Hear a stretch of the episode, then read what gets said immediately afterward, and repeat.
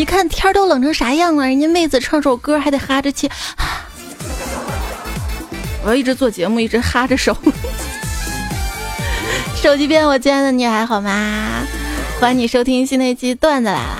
如果天冷的话，就一直听着段子来了。手机耗着电，然后容易发烫，手也就暖和了。我是一直在减肥，从未赶上秤的主播彩彩呀。有没有发现这天冷就特别容易饿啊？有的朋友记得点个赞啊，赞同的赞嘛。听说一个真正的吃货永远都不会永远一直挂科，那是因为挂不住啊，太重了。哎听你这么段子一讲，更冷了。记得我年初的时候许下的二零一六年的目标，是希望自己可以减掉十斤的肉。现在呢，快到年底啦，离目标就差二十斤了，就跟你许下赚钱的目标是一样的哈。说啊，靠锻炼减肥的人呢，往往特别鄙视靠少吃减肥的人。我就想不通啊，这明明是少吃，需要付出更多的毅力啊。尤其睡得晚啊，经常会饿，对吧？这晚上要是饿了，吃宵夜，夏天吃宵夜，你说咱还下个楼，然后走上两步哈，然后去吃撸串什么的。冬天啊，冷啊，下楼不下了，那宵夜还得照吃。那家里开煤气灶啊，煮个面什么的，煮面好啊，还能顺便烤烤火，暖暖胃。在房间里宅久了。今天天气很好啊，准备去客厅跟阳台散散心。这别人几年之后是成功人士，我估计啊，我几年后就是成交人士了。一个富翁做励志的演讲啊，他说要成功呢，就得不断的努力。我二十岁的时候摆地摊赔了，三十岁的时候开工厂赔了。直到五十六岁那年，有一个富家少爷扶我过马路。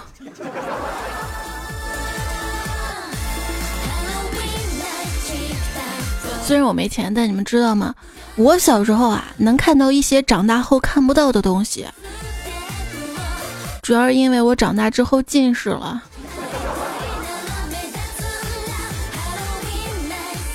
在书房看书的时候啊，摘下眼镜揉一揉，突然发现对面怎么有个人呢？啊，顿时一阵冷汗。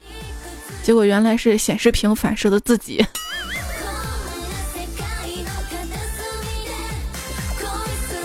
有人问我说：“彩彩呀，你咋有兴趣去上什么禅修课啊？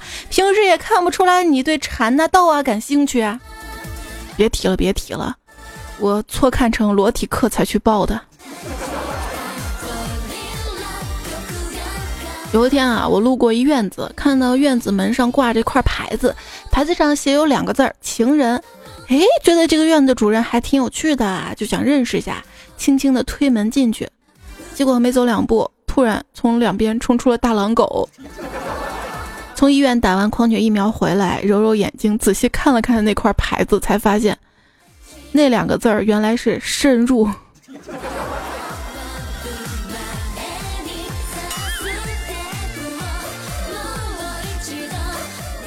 大学的时候啊，跟同学去找饭馆吃饭，看到一家店名儿，哇，避孕堂。同学说那是避风塘。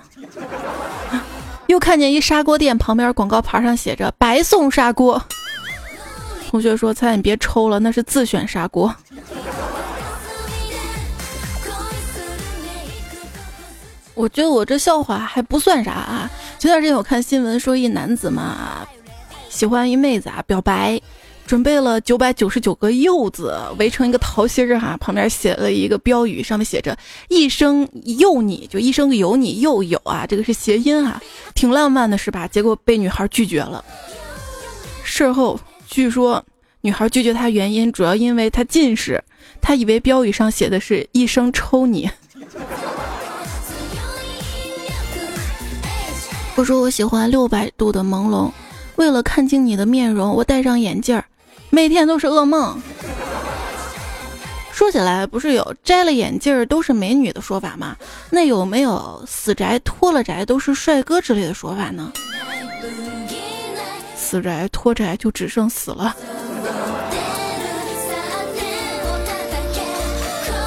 虽然说啊，下周二呢才是万圣节，但是你会发现啊，这个周末到处已经是万圣节的气息跟活动啦。所以各位死宅们，不妨出去走走吧。要知道，再也没有比万圣节更适合你过的节日了。哎，大学的时候嘛，寝室一妹子要去参加学校的万圣节化妆舞会，我说都快中午了，你为什么还不准备一下？她嗯哼了一句说。急什么？今天又不用化妆。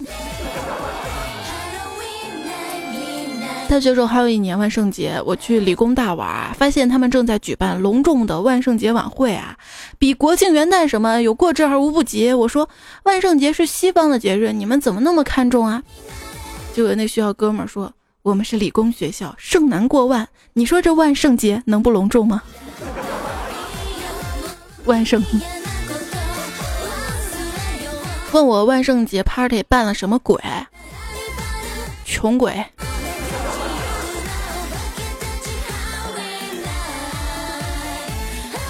为什么程序员总是分不清万圣节和圣诞节呢？因为 OTC 三十一等于 DEC 二十五，就是八进制的三十一，就是十进制的二十五啊。说是啊，在网上聊天的时候啊，想骂人，一般人呢会打某某你是个傻叉，程序员会打某某 A 字傻叉等于处。一程序员在肉店买了一公斤肉，回家一称，不高兴的跑回去对肉店老板说：“嘿，少了二十四克啊。”在程序员圈子当中流传这么一个段子：提交代码不写注释的人，小丁丁跟注释一样长。我问胖虎说的软件外包是什么，他解释了几句我都没明白，最后来了一句我明白了，他说包工头，你知道吗？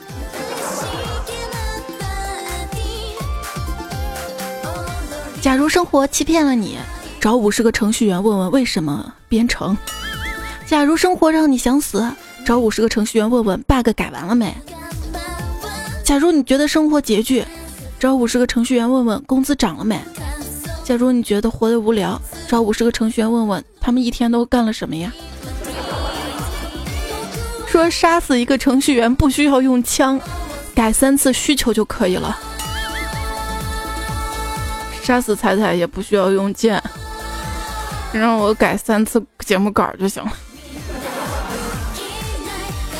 工作啊再辛苦，也提醒手机边亲爱的你啊，抽空呢可以去做做体检什么的，注意身体嘛。有一次做体检完了之后吃体检餐嘛，刚好周围是一个单位的程序员们啊，他们也坐那儿聊天嘛。结果我听他们总结出了两句诗：痔疮、脱发、前列腺肥大、失眠、高压、脂肪肝硬化呀。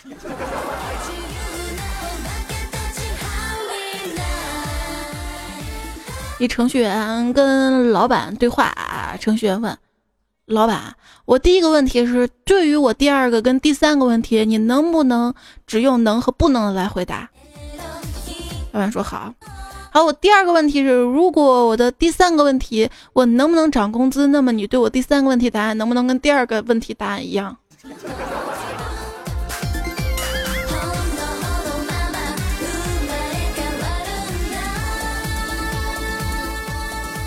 C 加加程序设计语言比 C 程序设计语言厚了几倍，果然有了对象，麻烦就很多了。说 C 程序员看不起 C 加加程序员，C 加加程序员看不起 Java 程序员，Java 程序员看不起睡下去程序员，就那个 C 景，睡下去程序员看不起美工。可是周末了，美工带着妹子出去约会了，一群程序员还在加班儿。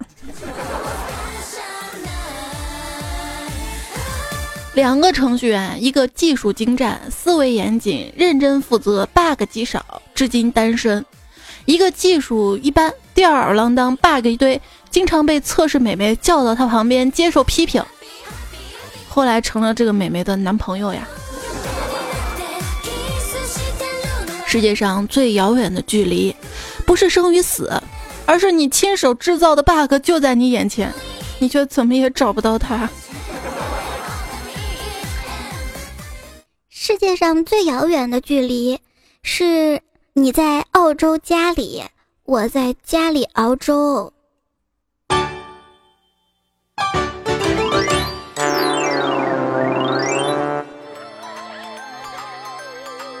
既然这天气这么冷，那万圣节的时候你就在家待着啊，等我，等我敲门问你要糖啊。万圣节，小孩结队敲门索要糖果，不料开门后却被主人当头泼水。这是人性的扭曲，还是神志错乱？这背后又有一段怎样曲折的故事？欢迎收看本期的糖尿病预防与治疗。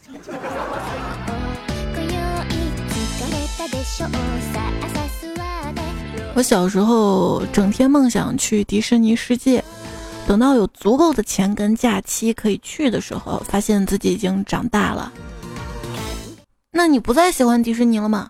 不是，我开始讨厌小孩了。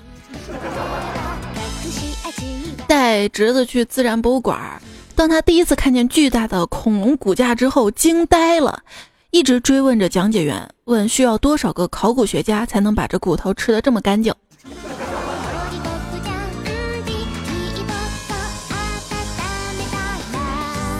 有一次带迷你彩去动物园，看到了梅花鹿，后面一小孩问：“妈妈妈妈，梅花鹿头上的是什么？”他妈特别坚定，快速的回答：“鹿茸。”这个世界吃货真多。在电梯里面啊，看到一个妈妈提着袋子跟宝宝说：“今天我们回家吃凤爪。”哎呀，小孩问：“凤爪是什么呀？”他妈说：“这个就是鸡的脚脚。”孩子闻言轻轻说：“啊，那鸡没有脚了，不会走路了，那是残疾人了。”电梯里的空气有些安静，然后他妈安慰道：“别担心，整只鸡都会吃掉的。鸡翅、鸡胸、鸡腿有很多好吃的做法呢。”然后看到多愁善感的孩子流口水了。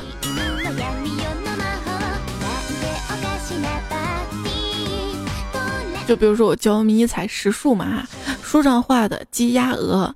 我就指着鸡鸭鹅问他：“这小动物一共有几只？”他说：“这是肉肉，是肉肉。”小吃货们特别多啊！我侄子呢，十一岁了，已经一百斤了，哎呦！然后他妈为了让他控制体重，每顿饭只准吃一碗饭。然后他为了那碗饭能够盛满一点儿，这个星期据说他家已经压断了两个饭勺了。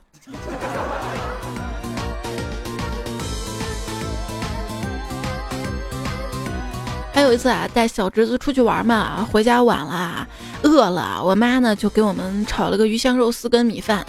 这鱼香肉丝有味儿嘛，我们都喜欢吃啊，一顿风卷残云。他小吃的慢哈，眼看一盘菜被我干光了，他急哭了，说：“奶奶奶奶，你看我姑姑吃的太快了，而且他那个筷子好像长着眼睛，每筷子夹的都是肉丝儿。”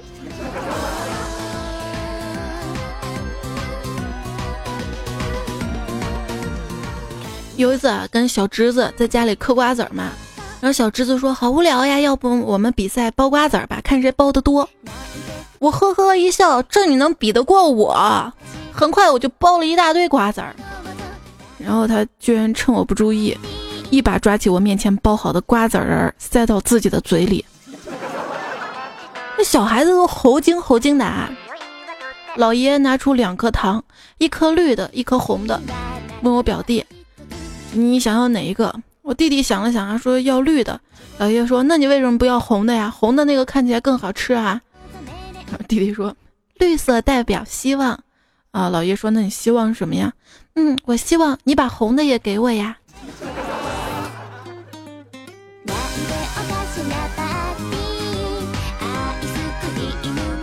儿子啊，拿着糖放到爸爸嘴里，满心期待的问：“爸爸，糖甜吗？”爸爸好感动啊含着泪说甜。儿子又说那那为什么狗不吃吐出来好几次了？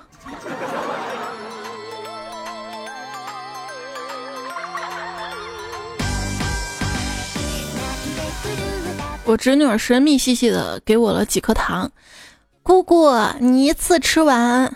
味道不错啊草莓味儿的今天怎么这么乖还给姑姑吃糖啊？因为这是钙片，我妈说一天只能吃一片，吃多了会中毒，所以我让你先吃五颗，看看你会不会死。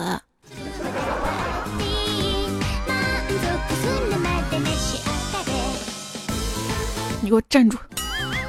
段友玉儿的女儿感冒啦，去医院。给她闺女配了点药，吃药的时候啊，她闺女拿着药哭哭啼啼的跟她说：“现在我才知道‘粒粒皆辛苦’是什么意思了。这药特别苦是吧？”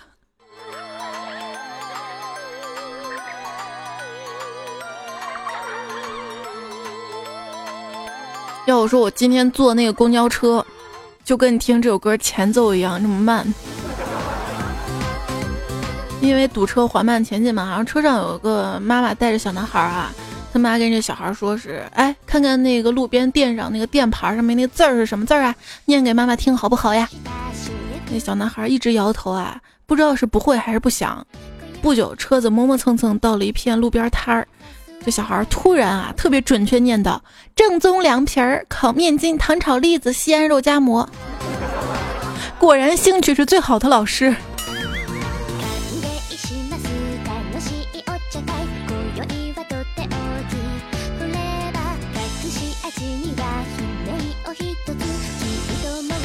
一妈妈还带着小萝莉饭店吃饭，小孩说：“妈妈，妈妈，为什么服务员姐姐都戴着口罩呀？”啊，老板怕他们偷吃啊。结果小孩说：“难怪妈妈你每次刷马桶的时候都戴着口罩呀。”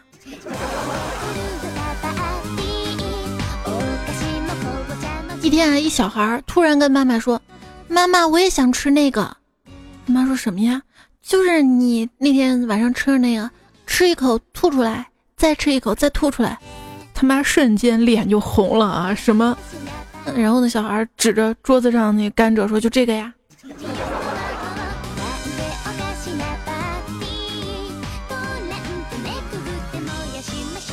原来是这样哈！我们家邻居有个小男孩啊，叫默默嘛，数学特别好啊，两岁就可以从一数到十了。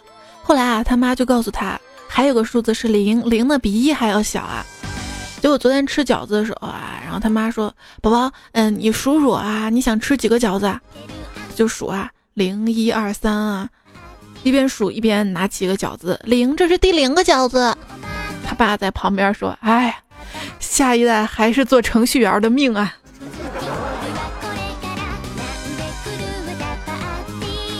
小时候啊，就觉得所有节日都有好吃的啊，比如说过年吃饺子啊，然后吃月饼啊、粽子啊。可是我感觉这些都不是我特别爱吃的，要是有个吃糖的节就好了。长大一点呢，就发现，哎，还真有吃糖的节，没错，就是万圣节。可是还是不开心，因为我妈说万圣节都是国外人过的，我们不过。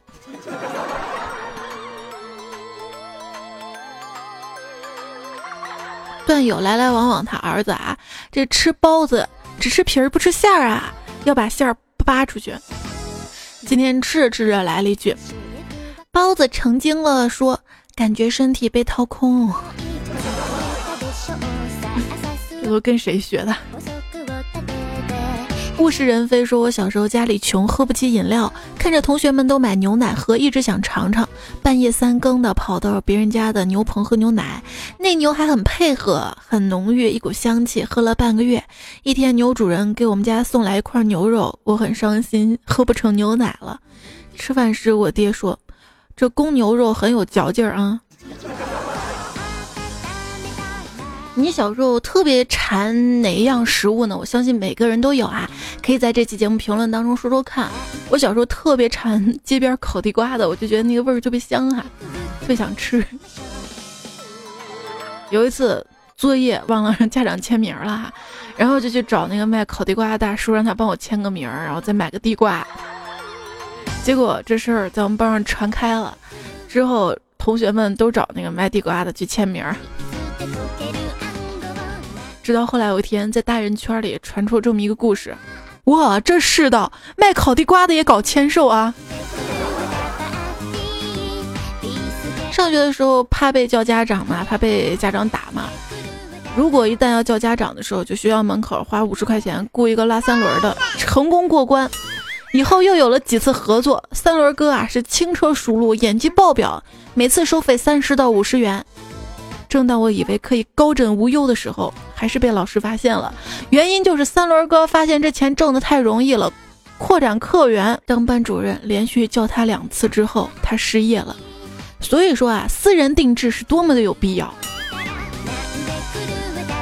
有些人从小到大没有经历过一点挫折，就像温室里的花朵。对于这种人，我就想说，我挺羡慕你们的。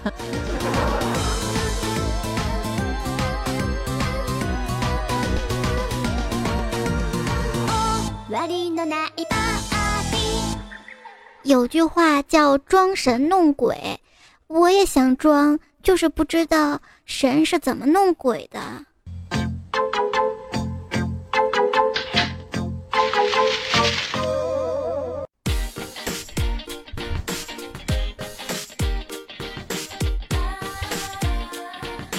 装神呐，我擅长啊！去店里吃饭啊，他们说顾客是上帝呀。身边很多人蛮适合装叉的。我一朋友特别会装十三，一天问我吃过福建菜没，我带你吃福建菜，然后把我领到了沙县小吃。我会带着笑脸挥手寒暄，问你吃不吃沙县？不吃，我要吃 KFC。好，我这带你就开房。那我之前看新闻啊，说美国一女子嘛，买那个全家桶，肯德基全家桶回家跟家人吃，发现跟广告有出入啊，全家桶根本不够一家人吃啊，因此呢，起诉肯德基索赔一点四亿。起诉肯德基真是矫情啊！我们吃了那么多年方便面，也没人去起诉方便面厂家啊。你见过红烧牛肉面里面有那大块牛肉吗？我一朋友啊，他很少呢给孩子吃方便面，说防腐剂有害。但是今天啊，他儿子就吵着想吃，没办法就买了两袋。拆开之后先扔了，他认为有碍健康的调料包，在温水里面泡半个小时，捞出来清水加上自认为有营养的胡萝卜片跟菠菜叶，煮完端到他儿子面前。他儿子当时就哭了，说：“再让我吃这个，我就去死。”说一名老者呢问几名年轻人啊，说给你们同样多的钱，你们买什么可以将一间屋子填满？第一个人呢找来了稻草铺满了地板，啊，老者摇摇头。第二个人找来了一根蜡烛，顿时屋里充满了光芒，老者还是摇摇头。第三个人买了一桶泡面，进屋呲溜呲溜吃了起来，那泡面的味儿。第四个年轻人。买回了一本马克思主义政治经济学原理，顿时党的光辉填满了整个房间。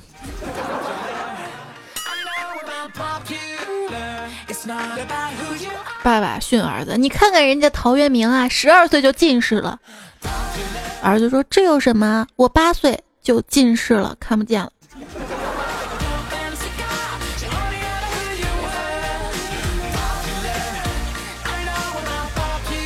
近视大家怎么说哈？女汉子这位段友说，雨天啊，请女朋友吃火锅，进店之后啊，镜片上全是雾，于是摘了，模模糊糊看到地上放了一个抹布啊，为了在女朋友面前表现出自己素质高，便把自己沾满泥水的鞋底在抹布上搓了两脚，然后发现那不是抹布，是条长毛狗趴在地上啊！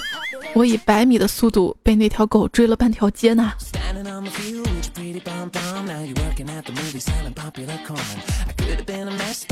现在都流行上课吃火锅。说是一个老师嘛，然后在课堂上说，只要不影响课堂秩序啊，你们在课堂上想干什么干什么。然后真的有同学在后排煮火锅吃，为了气味影响其他同学，清水煮的，调料都是盐蘸一蘸。风铃说：“我是一名男生，高中的时候忘记戴眼镜，然后去校园超市买抽纸，但没看清，随手拿了一包。结账的时候是一包姨妈巾，周围人看我的眼神，想想都可怕。”今天我还看新闻说，姨妈巾假冒姨妈巾作坊啊，生产的姨妈巾成本两到三块钱，然后专门卖到一些村上的小卖部，卖九到十块钱。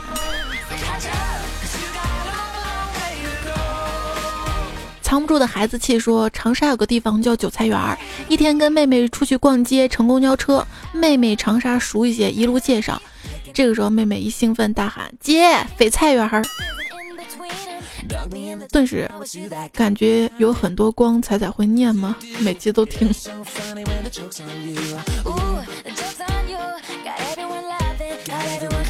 三十二号结婚说，同事去买纸尿裤，进店就问有纸尿裤吗？服务员都懵了，然后说：“大哥，你这眼镜多少度的啊？”然后同事也懵了，他进的是眼镜店，然后走了。走了之后，人家说：“没事儿，大哥，我给你洗洗眼镜吧。”对，很多眼镜店就这个服务，他主要还是留住你这个客户，想让你在那配一个度数高点的。然后呢，他又去了一家婴童店。他想着这个母婴店里面肯定有尿不湿啊，嗯，但是找了一圈没找到，然后心想这咋没有呢？就问那个营业员，营业员说啊，我们那个尿不湿在二楼哈。你想又走错了是不是？高冷说。班主任每天神出鬼没，上新生辅导课之前做眼保健操，我就让他们把门都关上。我近视嘛，还坐最后一排嘛，第一排都看不见嘛。然后进来一个跟我们班男生差不多高的男的，然后我就把他当成我们班同学，然后指着他鼻子说：“你给我把门关上。”然后老师呵呵了我一脸。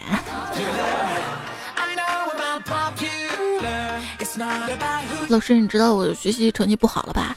我都这么看不清了，还让我坐最后一排。丽莎说：“今天上班的时候看名单，看到一个人名，哈哈大笑，跟同事说：‘哎，他爹妈怎么想的？给娃取了个名字叫方晴慧。’结果仔细一看是方森松啊，求死啦！这个家长没有给孩子取好名字是一种什么样的体验啊？我今天呢看到的是，爸爸呢姓刚哈，想给自己的女儿取一个温柔点的名字啊，刚柔并济嘛。”刚已经够阳刚了，那名儿叫什么字儿好呢？娇吧，娇气的娇，结果就成了刚娇。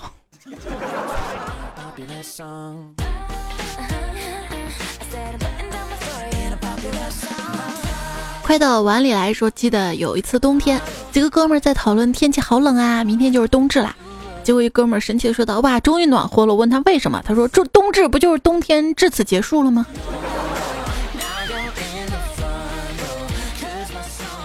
裤头发高说：“给大家提个醒啊，现在的天气，大脑已经进入到整天不由自主的想着啊，太冷啦！早上吃点关东煮配大肉包吧，下午喝茶珍珠奶茶加炒栗子吧，晚上去吃火锅吧的时候，一不留神就会长好几斤，特别可怕。”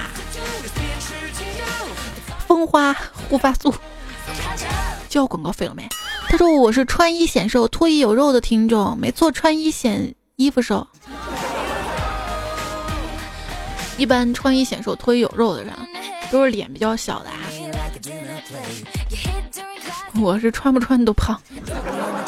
MZZC 说：“听说冷空气来了，我该穿两层衣服还是两层衣服还是两层衣服呀？”那你直接穿层厚的呗。周强说。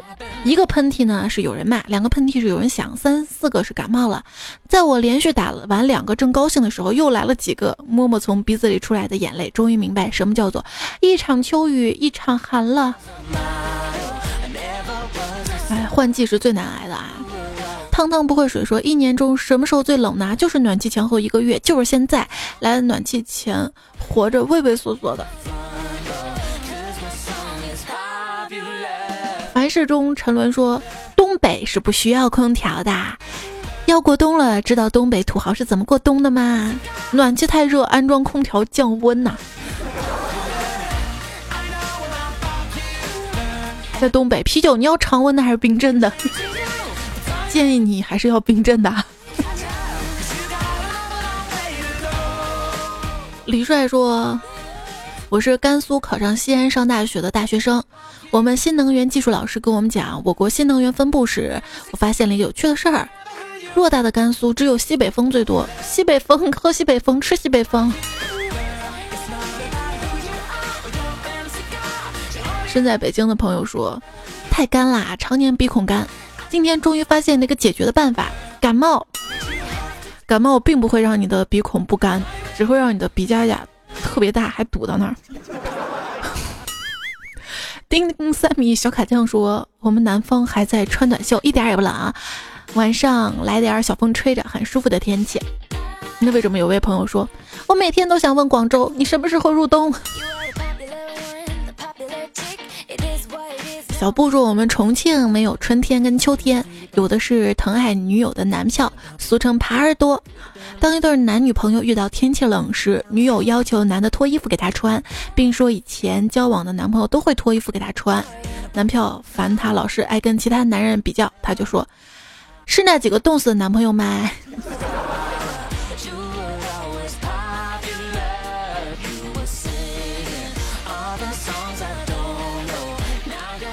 这有的人的男朋友啊，会包栗子、石榴、小龙虾。而有的人男朋友就会扒你衣服，这就是差距。哎，发现一个问题啊，往往呢在室外哈，男的脱掉自己的衣服给女朋友穿，在室内男的脱掉女的的衣服。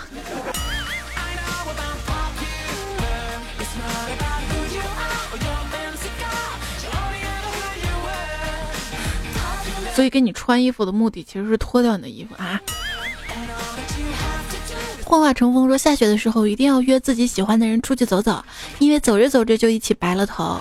可是，在我们这个地方只会下雨，两个人走着走着脑子就进了水啊。金木说前阵子买了一条秋裤，自己 DIY 改了一下，改的不一样长，就把长的又改短了一点，最后改成了九分的秋裤。我这东北东北啊，我穿着九分的秋裤，在东北寒冷的秋风中流着鼻涕呀！哈哈哈哈！终于出柜啦！羽绒服高兴地说：“我觉得啊，想买啥就赶紧买吧，别等双十一了啊！万一这些优惠你又抢不到，到时候买了快递又爆仓。现在想买啥买啥，对吧？”到时候双十一人家收到了晒单，你说嘿，你才买，老子早都用上了。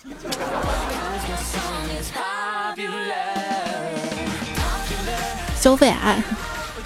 今天听我一朋友讲的是，他吃完饭不是用微信支付嘛？支付的时候发现对方是之前搜附近的人调戏过的女老板，然后就没有然后了。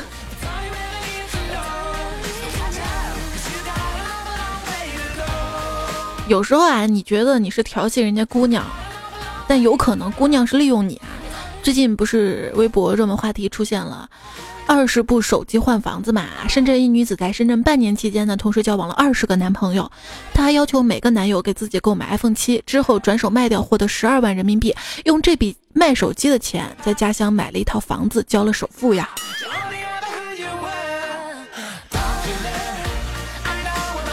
这一个段友给我一台 iPhone 七，我会不会成为首富？真会拉投资哈！这个创投圈啊，创投圈，一个段子啊，几个朋友呢攒了几千万做天使投资，资金放在带头大哥的账号上，所有人都特别关心大哥，说你最近跟嫂子感情还好吧？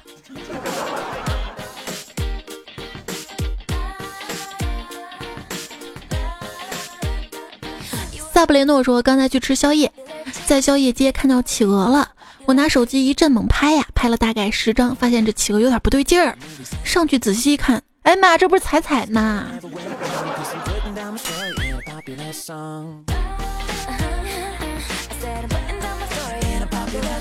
柴友情说：“猜猜我得了一个怪病，失眠多梦，不是一种病，是两种病。”晚上玩手机到失眠，白天上班上的多梦，我是不是没救了？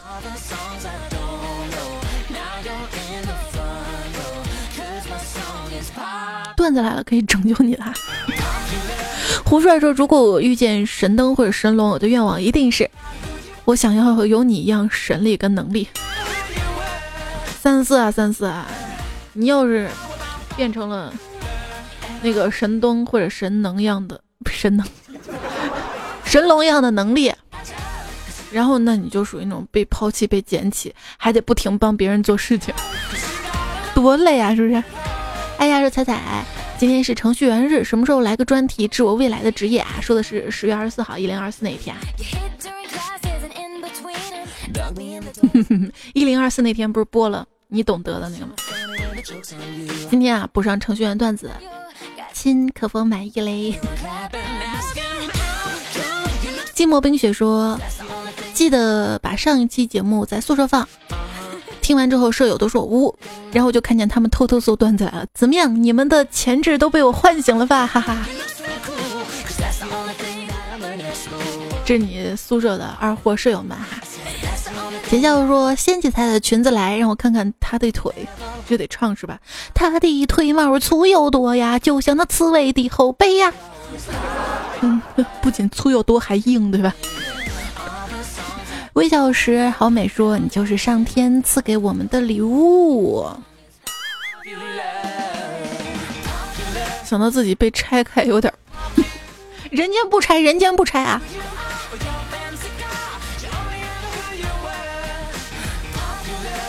鱼鱼鱼说：“解忧那肯定是暴富，暴富就可以有女优了，还可以签约韩国女团呢。”手儿爷说：“何以解忧？暴富之后找女优啊？”看到“手儿爷”和“解忧”几个字儿，看走行了，解手。没有如说，没有如果。他说，在快播要没有的时候才知道这个软件的。娱乐说，彩彩只要在脸上打个马赛克就可以直播了。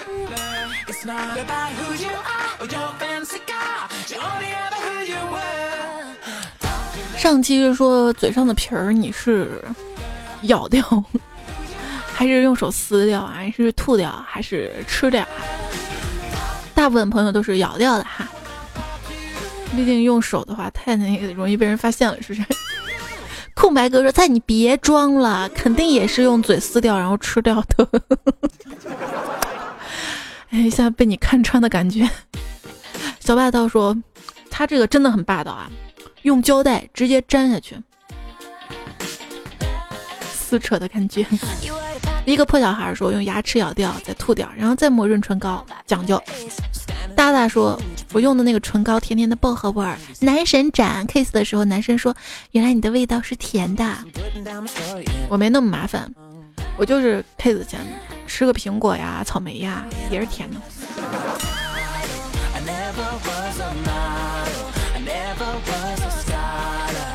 思阳说到冬天，我都是咬着皮儿，然后就流血，然后味道挺独特。机器人风说：“我撕下来，然后拌黄瓜呢。”我想到之前的一个黑暗料理是谁说的？脚皮儿拌黄瓜。小铁匠说：“我是用牙咬咬下来之后，呸 呸掉。”蜗牛爬爬说：“咬咬完后小块就吃了，嚼嚼不碎的就吐了。”哈哈。然后鱼丸牛面说：“这死皮还能吃？”对于吃货来说无所不吃啊。实说对于死皮来说，一般吐一半吃一半，吃一半吐一半，是要看周围有没有垃圾桶是吧？方超说：“我用牙咬掉，咬完了搅一搅，然后放在手上戳一戳，最后再看一看，好啦，戳散了。”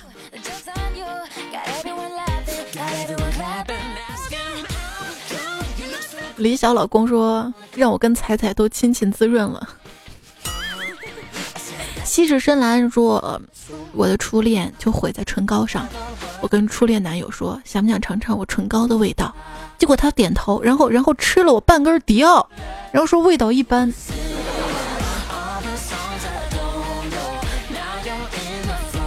就这么说话间隙，我又咬掉了一块嘴皮儿。一心才说想你，不只是因为空虚。说到底，段子来太好听。我与无心号为敌，为了你受尽委屈，只因你偷偷唱了一句。哎呀，我就发现每一期评论都有你拍我马屁哈，心情格外晴朗。苏慧阳说：“走在路上听这期节目的时候笑了，对面一个颜值挺高、身材不错的妹子也对我笑了。这事你老婆知道不？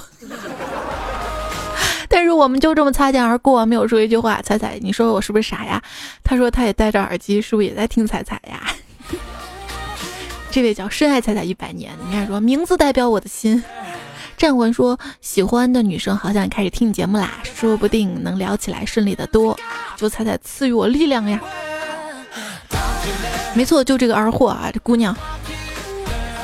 东方很帅说，菜菜最近瘦了，为什么呢？因为喜马拉雅 把打赏移到右下角啦，不容易看到了，打赏少了，菜菜就饿瘦了。大家记得打赏，我先打一下，啪。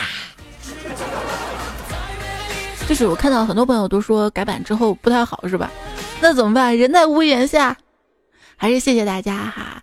呃，喜欢听这个节目，多多支持我，多多帮我宣传推荐，就是。我就不收你推广费了，不是，你就别收我推广费了。然后我的微信订阅号啊，记得听节目小伙伴们都搜一下呗。然后在微信的添加好友当中，订阅号搜“彩彩”才是采访彩哈，收到加关注。然后在明天的推送，后天推送。为了感谢大家支持吧，大家送十份礼物哈。记得一定要关注明天或者后天，我看我有时间写没啊？然后这个周末吧，关注一下。怎么送呢？我想想，好吧。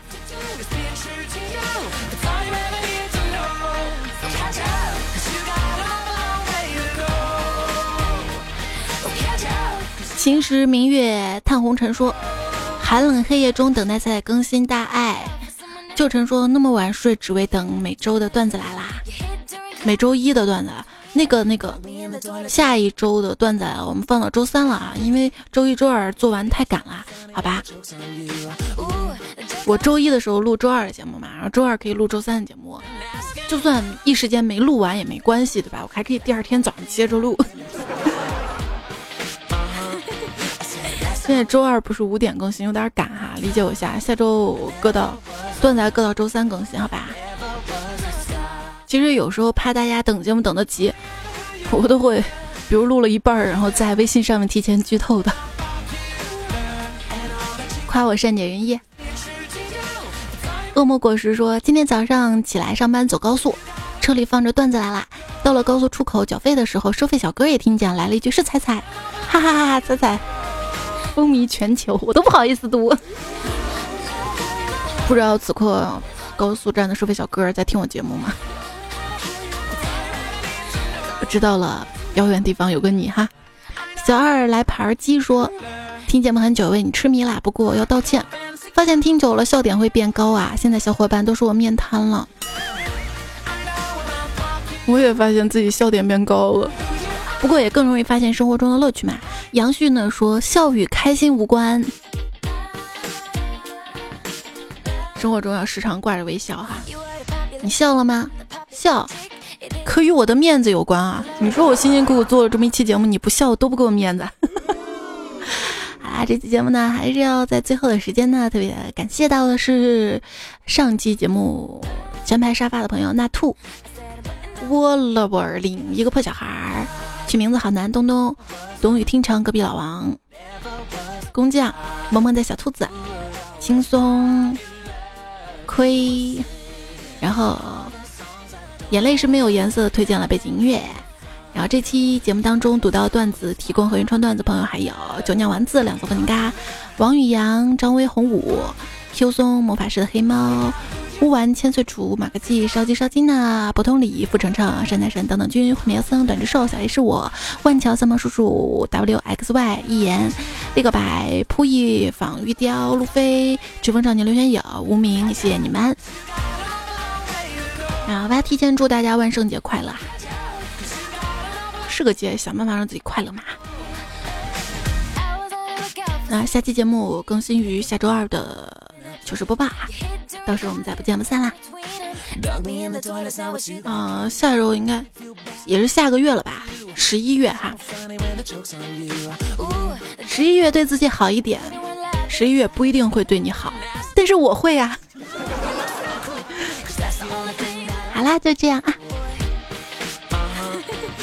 拜拜。万圣节一定是哪个南瓜卖不掉的农民想出来的节。你唱首歌，小燕子。花花，花花耶。小兔子乖乖，不开开，不开不开，我不开。